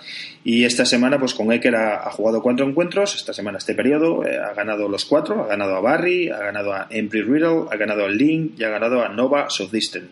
Y eh, la insular se ha ido hasta los 14 puntos, 4,8 rebotes, 2,5 asistencias. En el segundo puesto aparece Elena de Alfredo, la ex de estudiantes, que también está a un nivel altísimo. Misma conferencia que, Vicky Viñe, eh, ambas juegan en la Sunshine State Conference. Y eh, las Tampa Spartans, que son eh, la universidad para las que juega Elena de Alfredo, en las que, por cierto, su, entrenador Tom Jessie conseguía 300 victorias estos días atrás. Y pues bueno, el, equipo de las Spartans jugaban cuatro partidos durante este periodo eh, de los cuales ganaban tres, a Barry, a Palm Beach, a Palm Beach Atlantic y a St. Leo, y caían ante Nova Southeastern.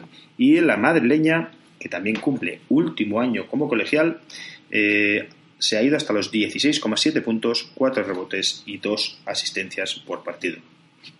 Pero la mejor jugadora de este periodo para NC, Jungla NCAA es, como no, Elena Orts. Eh, la catalana, internacional, categorías inferiores con la selección española. Eh, ha jugado cinco encuentros. Ella juega para Academy of Art. Eh, hace en San Francisco, ubicada en San Francisco. ha ganado dos y ha perdido tres. Ha ganado a California Baptist. Perdón, ha ganado a Notre Dame de Namur y ha ganado a Fresno Pacific. Y ha caído contra California Baptist, ha caído ante Dominican y han caído también ante Point Loma. Eh, Elena, eh, con pasado también en División 1, ya que ha jugado con, Fairfield, eh, ha promediado 18,4 puntos, 8,8 rebotes por partido. Espectacular Elena Orts, una vez más, mejor jugadora del periodo para Jungla en CWA. Y para poner punto y final, toca hablar de Junior College, donde vamos a destacar a los dos mejores en categoría masculina y a las dos mejores en categoría femenina. Categoría masculina, eh, los dos mejores jugadores y que además vamos a ponerlos al mismo nivel porque prácticamente podríamos decir que han estado muy parejos son, eh, una vez más, Jordan Rogers, eh, hijo de Johnny Rogers, histórico jugador de Pamesa Valencia, Real Madrid, y que se encuentra en Barstow Community College. Eh, han jugado cuatro encuentros, han ganado tres eh, y han caído en uno de ellos. sus números durante este periodo han sido 16,5 puntos, 5,5 rebotes, 3,3 asistencias y 3,5 robos por encuentro. Eh, no tardaremos, seguro, en, eh, pues en descubrir eh, cuál será el, destino de Jordan Rogers a partir del año que viene, porque Jordan Rogers es sophomore, es decir, segundo año colegial, que supone último año en Junior College. seguramente tendrá encima de la mesa pues un montón de ofertas de NCAA División 1, porque está haciendo una temporada fantástica y eh, pues bueno, eh, ansiosos de saber cuál, cuál será su destino el año que viene. Y decíamos también que al mismo nivel hay que destacar a, esta semana pues a Kingsley Obiekwe, jugador madrileño que juega para la Universidad de Northeast Oklahoma AM, ha jugado además tres encuentros y ha ganado los tres. Eh, se ha ido además durante este periodo hasta los 12 puntos, 12 rebotes, 3 robos y 3 tapones. Enorme eh, estos eh, tres encuentros de Kingsley Obiekwe que le sirven para ser elegido eh, entre los mejores jugadores en Junior College españoles. Pasamos a hablar de la representación femenina. al igual que, que, pues bueno, que masculino sí que también podemos destacar que, pues bueno, el buen momento de forma de, las tres jugadoras de Casper College, tanto Paula Orenes como Marina Fernández como Bruna Vila, sobre todo las dos primeras están a un, nivel eh, pues eh, tremendo eh, con Casper y además también el equipo pues está respondiendo muy bien. Y también está a muy buen nivel Ana Pérez, pues con, Eastern Wyoming y, como no, Irene Garrido también está eh, pues eh, a un nivel ah, bastante, bastante alto. Eh, recordemos Irene Garrido, que ya se ha comprometido con, con pues con, la Universidad de, Grand Canyon y que en estos momentos pues, juega con Western Wyoming. pero las mejores jugadoras de Junior College durante este periodo desde, desde el 16 de, enero hasta el, hasta el 28 son, por un lado, la victoriana Nicole Murgarren Clavier. Ella juega para Northeastern, eh, Junior College eh, ubicado en el estado de Colorado, en Sterling. Eh, han jugado cuatro encuentros, han, caído en los cuatro pero la, ex de estudiantes, victoriana, pero ex de estudiantes, eh, ha promediado 16 puntos y 12,5 rebotes durante esos cuatro encuentros. Recordamos también que, igual que Irene Garrido eh, ya ha hecho oficial su compromiso con, con Grand Canyon, eh, universidad ubicada en, Phoenix, pues en el caso de Nicole Murugarren, pues también ha hecho oficial que a partir del año que viene jugará también en NCAA División 1 con Idaho State. Eh, y la otra jugadora de la semana para Jungla NCAA es Mar La Madrid. Eh, la jugadora de ex de Playas de Mataró, eh, pues comparte equipo en Sheridan Community College con Judith Valls, otra jugadora catalana, al igual que ella. Y Mar La Madrid, la verdad que ha jugado cuatro encuentros esta semana y ha estado a un nivel altísimo. Eh, han ganado a Central Wyoming y a Little Big Horn y han caído ante Miles y Western Wyoming. Y eh, la jugadora de Calella se, ha ido hasta los 10,8 puntos y 12,8 rebotes y 2 asistencias por encuentro. Tanto Nicole Murugarren como Marla Madrid son las mejores jugadoras de este periodo para Jungla NCAA. Enhorabuena para ellas. Y con esto ponemos el punto y final a este episodio número 8 de Jungla NCAA.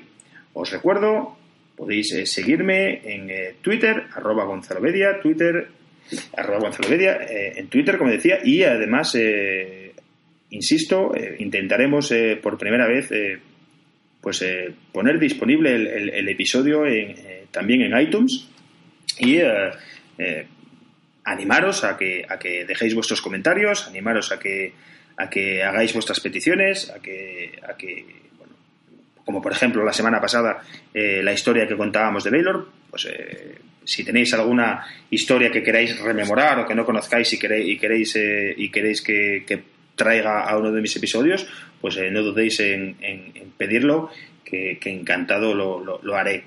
Eh, mandar un saludo y encomendaros a, que, a que le deis clic a, me gusta, si, os gusta lo que escucháis y, como no, pues eh, vernos, eh, emplazaros a la próxima semana también, donde, donde si no hay ningún problema, volveremos a la edición semanal de Jungla NCAA. Un saludo y que viva el básquet.